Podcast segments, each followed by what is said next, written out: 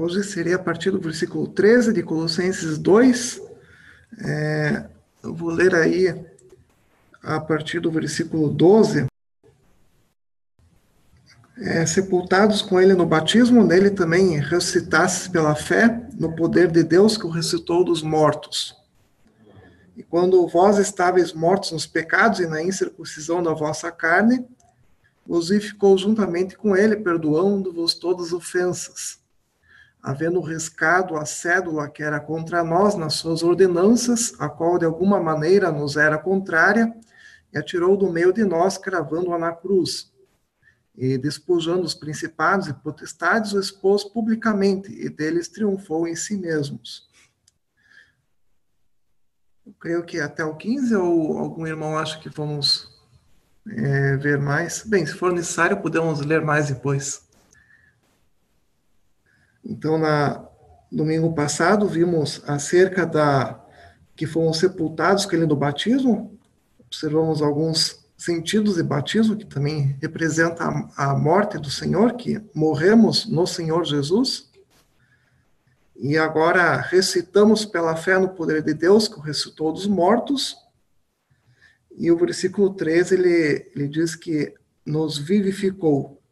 Então, deixo o comentário para outros irmãos. Apenas para dar o início, é, é, contextualizando o versículo 13, quando vós estáveis mortos nos pecados. Isso significa que quando Deus falou a Adão no dia que comerdes esse fruto, certamente morrereis. E isso aconteceu. E toda a humanidade está morta diante de Deus, nos pecados.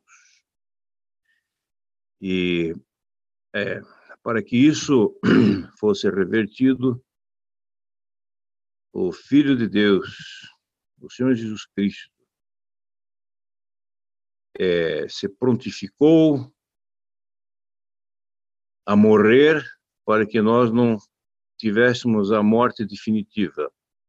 Morte não é deixar de existir, morte é separação de Deus eterna, eternamente vivos na, na morte, na, no distanciamento de Deus. Isso é a morte espiritual. E para que isso não acontecesse, o amor de Deus foi tão grande que entregou o seu filho amado. E este voluntariamente se colocou é, como é, substituto na morte, nossa morte. Ele nos substituiu na morte. E graças a Deus, naturalmente, o Senhor Jesus era sem pecado, perfeito, glorificou a Deus em toda a sua vida até o último segundo e só foi só vemos glória no nome do Senhor Jesus Cristo e na sua pessoa. Então por isso diz aqui quando nós vós estáveis mortos nos pecados, houve uma transformação que veio do Senhor mesmo que acabamos de ver no domingo passado. É só para dar uma introdução. quando nesta carta nós lemos a vós outros, é, está se referindo à condição daqueles irmãos de Colossos, que na sua grande maioria eram gentios e estavam perdidos devido a transgressões, né? porque viviam sem Deus, longe de Deus, na desobediência, é, no pecado, né? uma raça caída, como foi explicado há pouco, né? Que assim é a nossa condição antes de nós nos tornarmos crentes. Esse vós, ele se refere, então, primeiramente a, aos gentios, porque ele vai, Paulo vai é, falar para, para, no versículo 14, para os judeus, né? Os crentes judeus, e, uh, e ele traz duas condições aqui ele fala de duas condições. A primeira condição era as transgressões, né? como já falei, as transgressões é a desobediência, o pecado, a raça caída, e ele fala da incircuncisão. Né? É, ou seja, os gentios, eles não tinham contato, não conheciam a lei, eles não tinham essa informação do cerimonial, da lei, das sombras, né? E, por outro lado, como incircuncisos, eles pecavam desenfreadamente, né? é, portanto, estavam igualmente mortos. E então, nós vemos que fomos vivificados. Em João, é, no Evangelho de João, capítulo 5, versículo 24, nós lemos que, podemos ler esse versículo interessante, Evangelho de João 5, 24. Em verdade, em verdade vos digo: quem ouve a minha palavra e crê naquele que me enviou, tem a vida eterna. Não entra em juízo, mas passou da morte para a vida. Então, temos vida em Cristo. Ou então, aquele versículo também muito conhecido, de que nós fomos vivificados, que tem uma conexão até mais ampla com o nosso texto, é, que está em Efésios, capítulo 5, versículo 4. Gálatas, Efésios 5, versículo 4.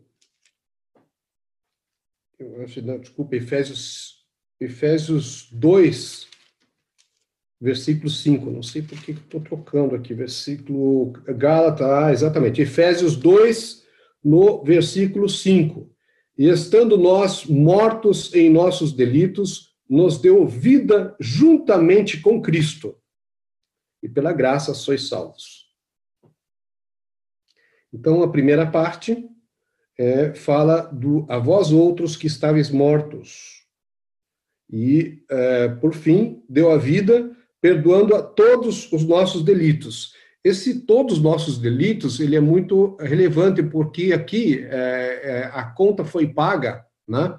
tanto para todos os crentes, tanto os crentes judeus, os crentes é, é, é, gentios, essa conta aqui nos aponta para a salvação eterna, ou seja, nós temos a garantia plena, absoluta da nossa salvação em Cristo Jesus.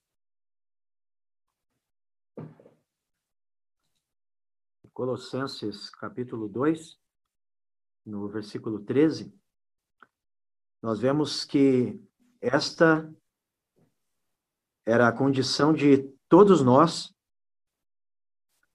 mortos nos pecados, né? estes vós estáveis, como o irmão bem disse, eh, em primeira instância se refere aos gentios, nós, eh, por natureza, por nascimento, somos gentios, mas, é, de maneira geral, a todo ser humano, todo ser humano é, nascido de mulher, que ainda não teve um encontro com Deus em sua vida, ainda não se arrependeu, não confessou seus pecados e não creu é, no Senhor Jesus Cristo como o Senhor da sua vida e o seu Salvador, essa pessoa ela está morta nos seus pecados. Né? Toda a humanidade está morta nos seus pecados sem Deus, sem Cristo. Né?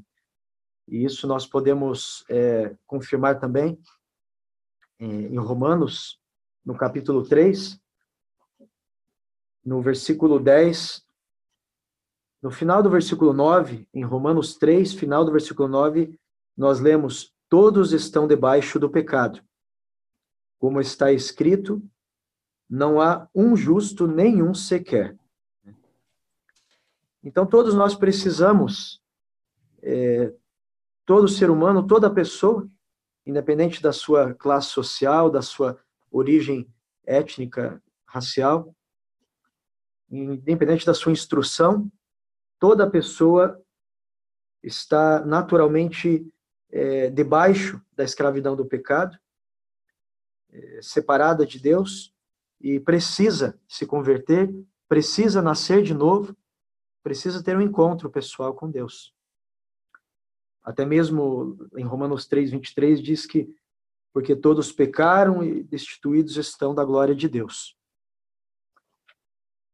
Mas também diz que, no versículo 24, é, sendo justificados gratuitamente pela sua graça, pela redenção que há em Cristo Jesus. Ou seja, é, apesar desse cenário é, bastante é, negativo e desesperador de que toda pessoa é, está escravizada pelo pecado e, e condenada na condição em que se encontra, mas há também uma boa notícia, e, e essa é a boa notícia do Evangelho, de que há esperança de salvação, há esperança de redenção, há esperança de, é, de restauração, de uma nova vida, de perdão em Jesus Cristo.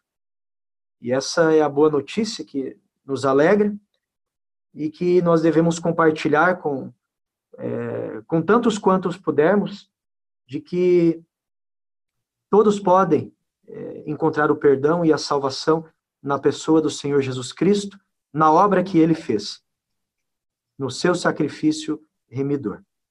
E nesse versículo 13, nós vemos duas, é, duas circunstâncias dois aspectos é, explícitos que nos aponta para um terceiro aspecto implícito.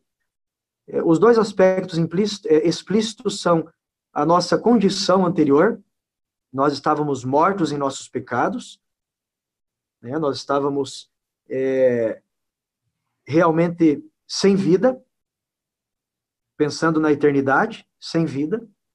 E outro aspecto é que é, nós fomos vivificados juntamente com ele, né, por meio da pessoa do Senhor Jesus Cristo, da obra do Senhor Jesus Cristo, fomos perdoados, vivificados, recebemos uma nova vida, os nossos nomes foram escritos no livro da vida e nós fomos salvos, salvos é, para sempre, por toda a eternidade. E louvado seja Deus por isso. Mas tem um aspecto é, implícito, que inclusive nós podemos é, encontrá-lo de maneira mais clara no, no contexto do texto que o irmão Davi leu, ali em, em, na carta aos Efésios, no capítulo 2.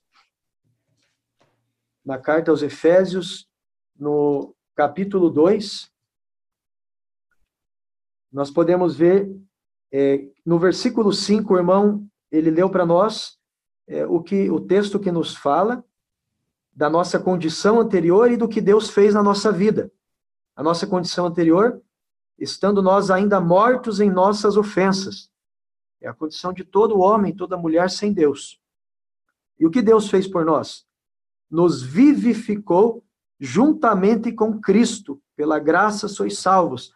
Essa obra que é, de salvação que Deus operou por meio do sacrifício do Senhor Jesus Cristo, que nos deu nova vida, é que virou a página é, na história da nossa vida e nos deu uma nova vida. Hoje somos filhos de Deus. Mas o que está implícito está no versículo 4, que é a motivação. Por que, que Deus é, entregou seu filho para morrer pelos nossos pecados? Por que, que Deus nos restaurou, nos, é, nos deu uma nova vida? Por que, que Deus nos salvou? haveríamos de merecer? É, haveria alguma dívida de Deus para conosco? Bem sabemos que não, é, é pelo contrário. Pelo contrário, é, não tínhamos merecimento algum. O que merecíamos era a condenação e o inferno.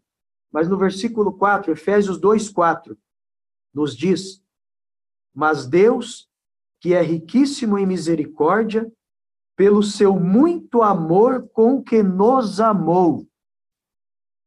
Então, daí continua: estando nós ainda mortos em nossas ofensas, nos vivificou juntamente com Cristo, pela graça sois salvos. Então, é, um aspecto que está implícito em Colossenses 2,13 é que o que motivou Deus entregar o seu filho para morrer por é, uma raça de homens pecadores que não têm nenhum merecimento, que estavam separados de Deus e rebeldes, para, para os vivificar, foi o grande amor que Deus tem por cada um. Deus nos ama, e isso é algo que nós não conseguimos entender e não conseguimos explicar o porquê Deus nos ama de tal maneira. Mas é um fato que Deus tem um grande amor por nós. E ainda nós vemos isso é, em Romanos, capítulo 5, versículo 8. Na verdade, nós podemos ver a partir do versículo 7, Romanos 5, 7. Porque apenas alguém morrerá por um justo, pois poderá ser que pelo bom alguém ouse morrer. Aqui, o que não era nossa condição, o que não é nosso, nosso estado nem nossa realidade, nós não éramos bons, nós não éramos justos, nós éramos é, perdidos pecadores, destituídos da glória de Deus.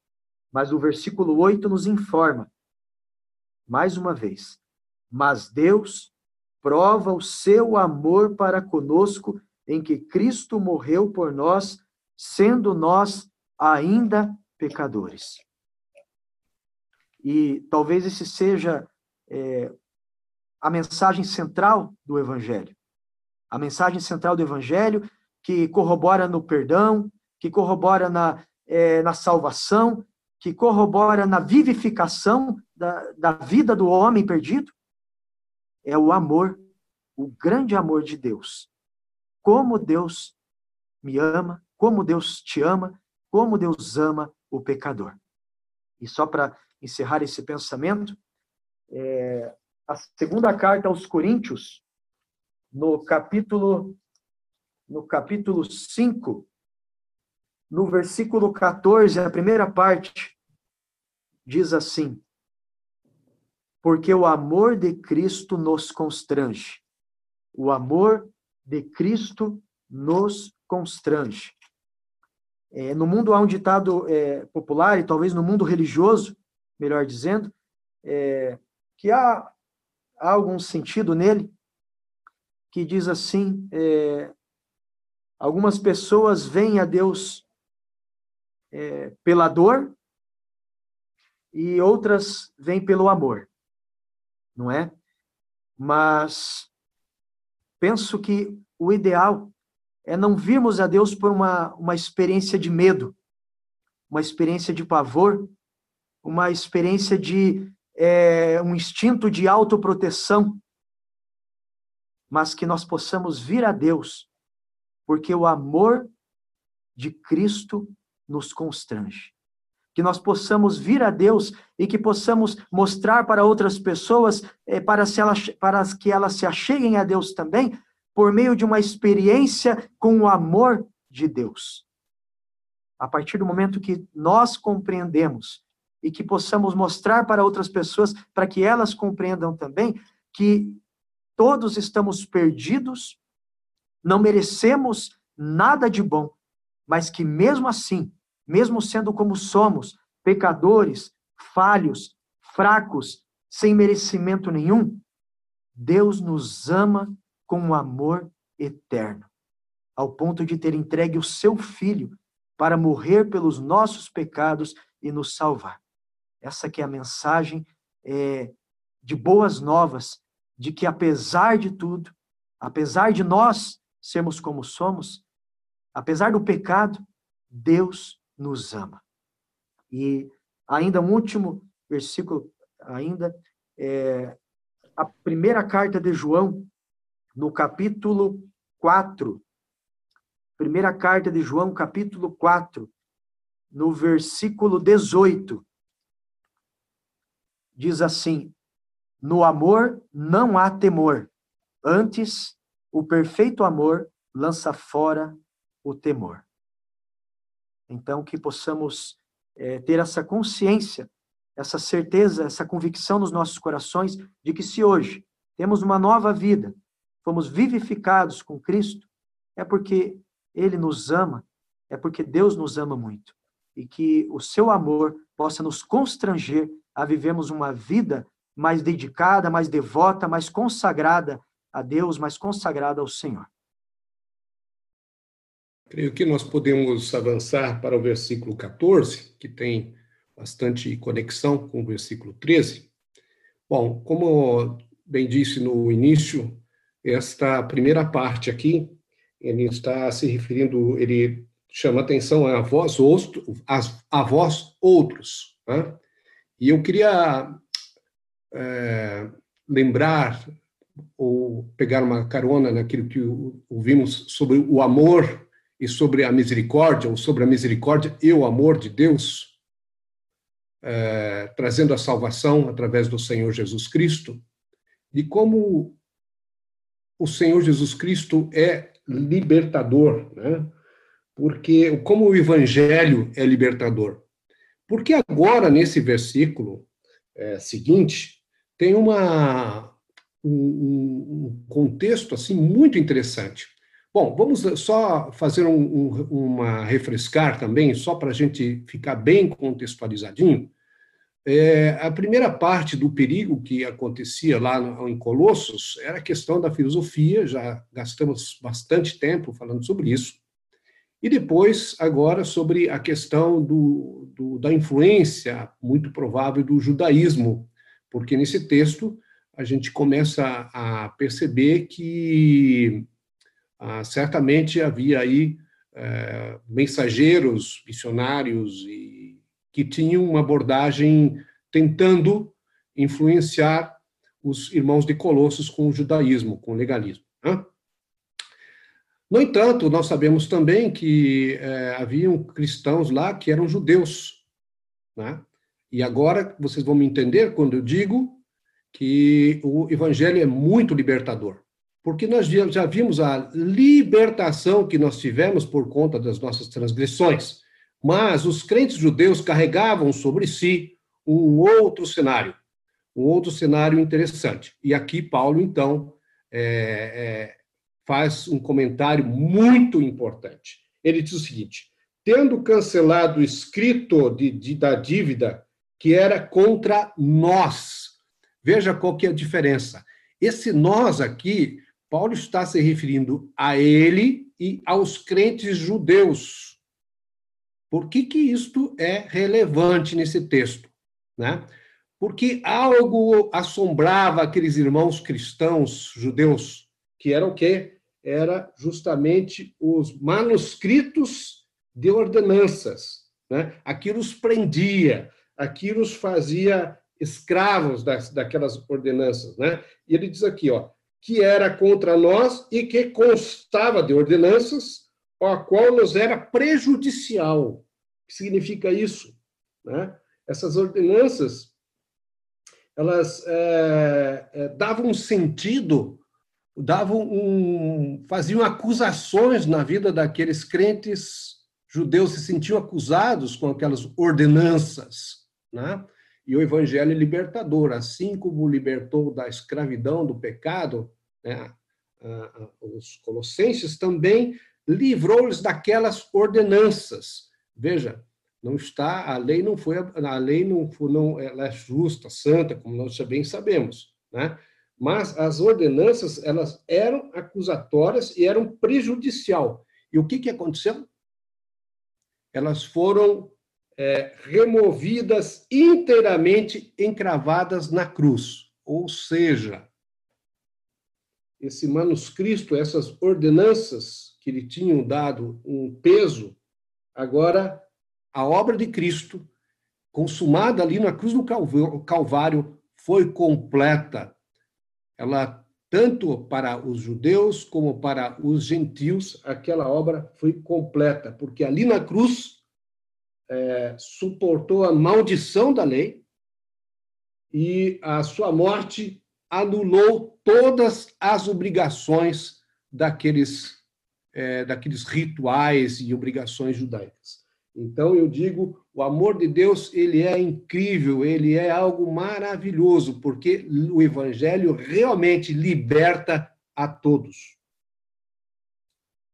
Talvez um ponto que muitas vezes já foi falado é, que certamente para o contexto dos colossos era algo absolutamente normal, normal é, ou da, daquela época, para os crentes judeus, era absolutamente normal falar da cédula pregada na cruz do na cruz, né? porque já ouvimos muitas vezes explicação sobre isso, mas vale a pena nós voltarmos a falarmos, a, a, a respaldar esse, esse, esse conteúdo, porque a cruz que era dada como castigo aos malfeitores era pregada na cruz depois que as pessoas eram crucificadas, ou ali no ato da crucificação, era colocado ali uh, um relatório, vamos dizer assim, usando uma palavra simples, um relato, uma cédula, um documento dizendo o que aquele malfeitor havia é, feito de errado, né? E isso era visível a todos, a todos.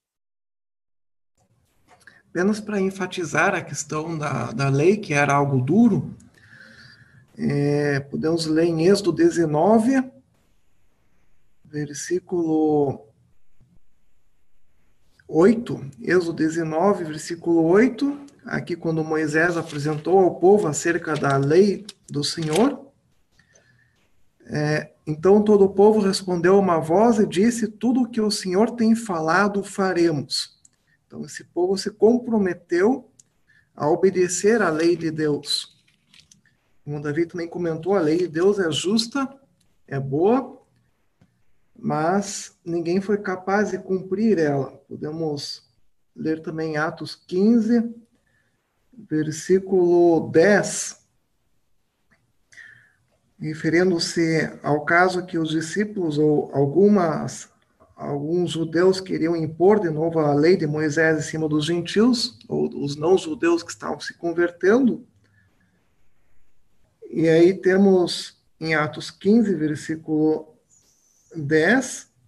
Agora, pois, porque tentais a Deus, pondo sobre a serviço dos discípulos um jugo que nem nossos pais, nem nós podemos suportar?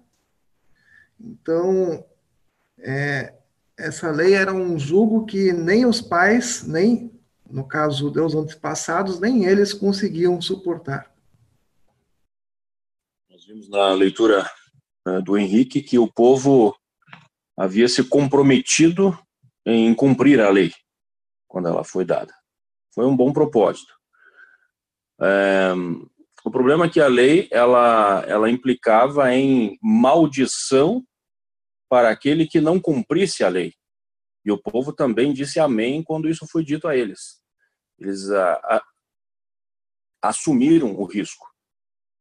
E, e Deus levou isso a sério e tanto é que o povo muitas vezes teve problema com maldições. Quando desobedeciam a Deus, Deus se afastava da vida deles e começavam uma série de, de, de problemas. Assim como o, a, o inverso é verdadeiro, quando o povo era obediente a Deus, Deus abençoava maravilhosamente o povo. Havia então as bênçãos.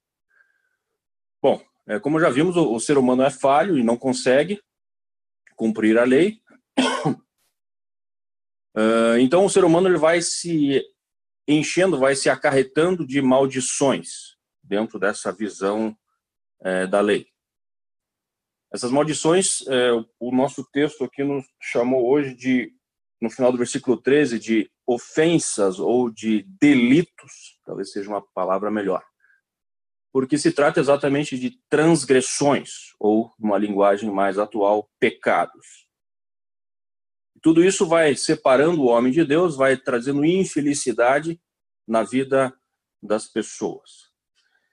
Mas eu estava dizendo a respeito do item maldição, e aí cabe muito bem nós lembrarmos de Gálatas capítulo 3.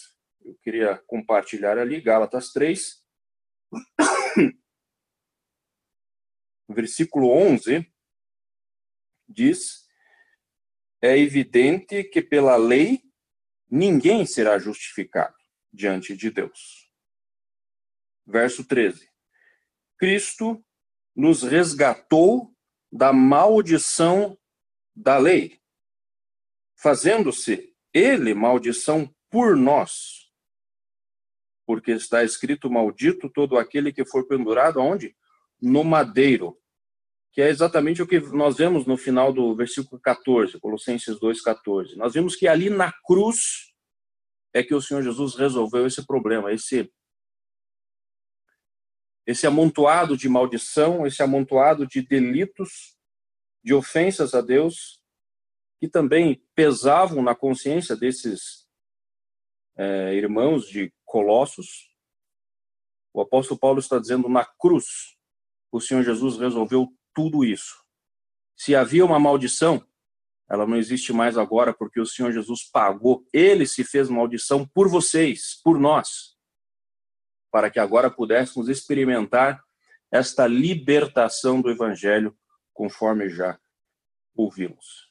E apenas reforçando o final do versículo 13, olha o que ele diz: perdoando-vos todas as ofensas. Todas. É importante nós sempre frisarmos isso. O perdão de Deus, ele é completo, ele é 100%, assim como é 100% a obra do Senhor Jesus Cristo na cruz.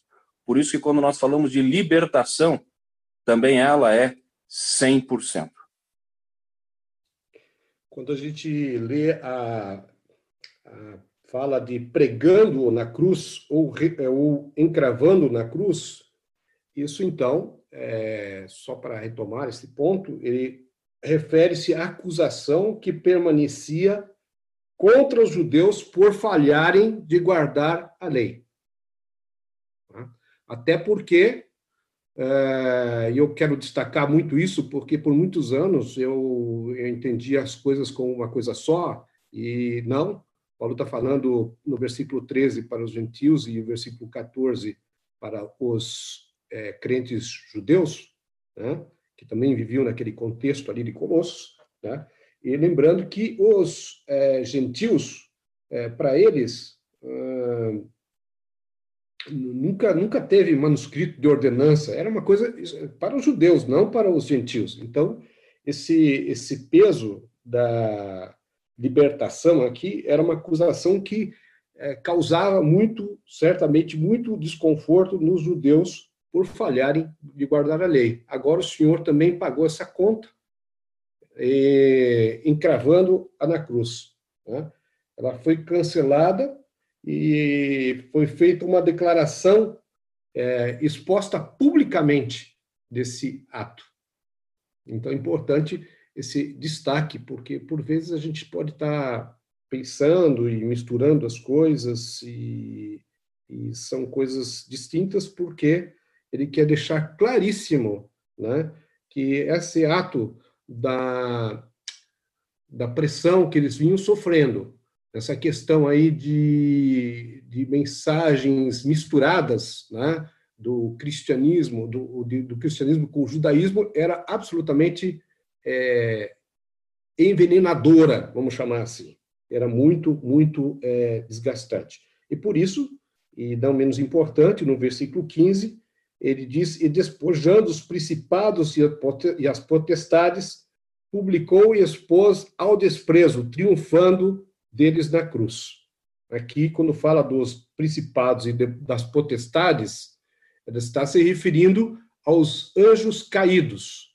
Eu lembro que é, no estudo anterior, uns dois, talvez domingo atrás, dois ou três domingos atrás, nós falamos da, da criação, né? e falamos dos anjos é, celestiais no sentido de aqueles que não estão caídos. E aqui nós vemos uh, uma referência aos anjos caídos, ou seja, é, ele tem uma autoridade completa sobre estes, né? E isto é muito importante, porque, embora esses anjos caídos eles não foram lançados ainda no inferno, né? No, como serão julgados, eles fazem acusação contra os irmãos. Vou deixar para outros irmãos também, para não ficar muito tempo falando. Talvez para completar o pensamento, aqueles que queriam impedir a obra de Cristo, aqueles anjos caídos, aqueles seres é, que se rebelaram né, contra o Senhor Jesus Cristo, eles agora ficam absolutamente expostos né? É, porque o Senhor Jesus Cristo é, pagou a conta com a sua morte ali na cruz do Calvário, pagou a nossa conta ali na cruz do Calvário. Isso deu autoridade sobre, do Senhor Jesus Cristo sobre estes seres, né? Nós estávamos ainda no capítulo 1, nós tínhamos visto no versículo 13 que ele nos, versículo 13, o qual nos tirou da potestade das trevas. É, em outras traduções diz o poder das trevas, mas essa tradução mais antiga tem esse mesmo termo, potestade, as potestades das trevas. Dali ele nos tirou, dali ele nos libertou. E o versículo de hoje, o versículo 15, nos mostra, é, mais uma vez, aonde e como ele fez isso. Isso foi na cruz. Né? Na cruz, ali mesmo, ele nos libertou do poder das trevas. É, já vimos que ele deixou esses poderes como que nus, né, despojados, é, expostos, ou seja, tirou deles o poder que tinha de subjugar o ser humano sem Deus. Né? Uma coisa importante, né? o ser humano sem Deus, ele está sujeito ao poder das trevas.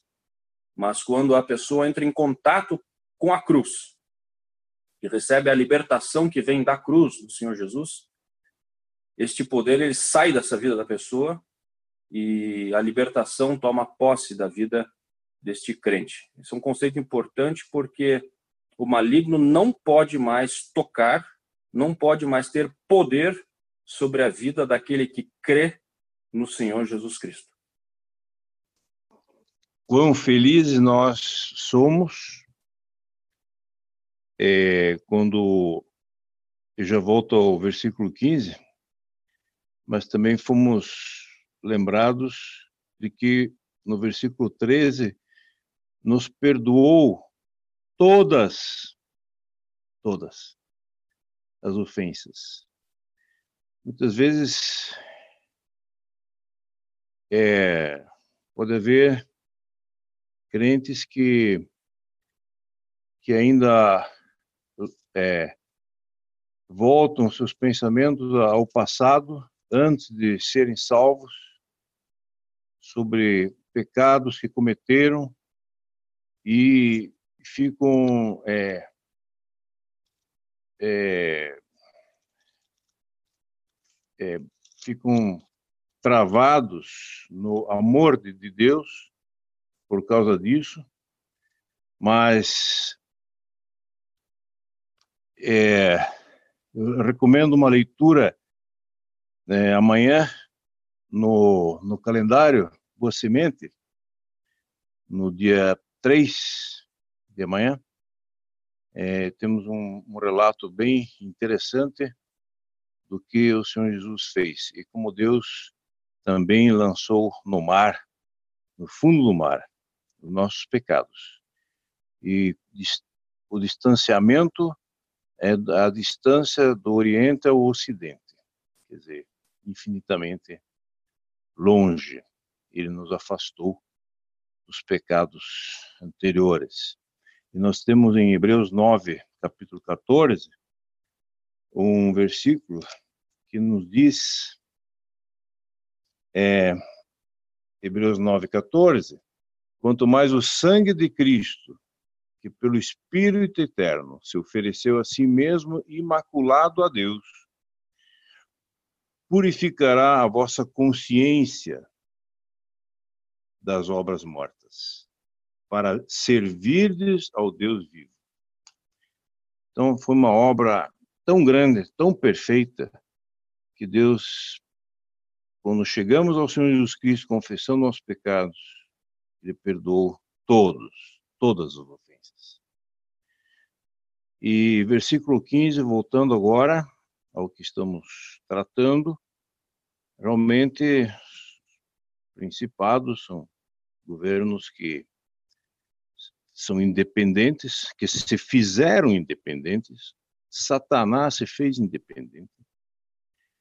Mas os, esses principados todos e potestades, como já os irmãos falaram, os anjos caídos, que são os demônios, é, não tem mais é, poder de posse sobre um renascido, sobre um crente.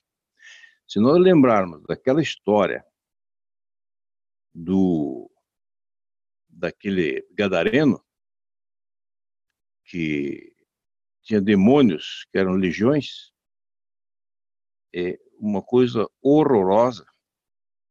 Isso não pode acontecer a um crente, porque ele ele está libertado desses dessas potestades, desses anjos caídos. E, e o Senhor Jesus os expôs publicamente e deles triunfou em si mesmo. Quão grande é a nossa salvação, quão grande é o nosso Salvador. Devemos ter muito mais é, com isso, com esse conhecimento, é, glorificar o nome do Senhor e andar com Ele, não olhando para trás, mas olhando para frente, para o Senhor e para cima.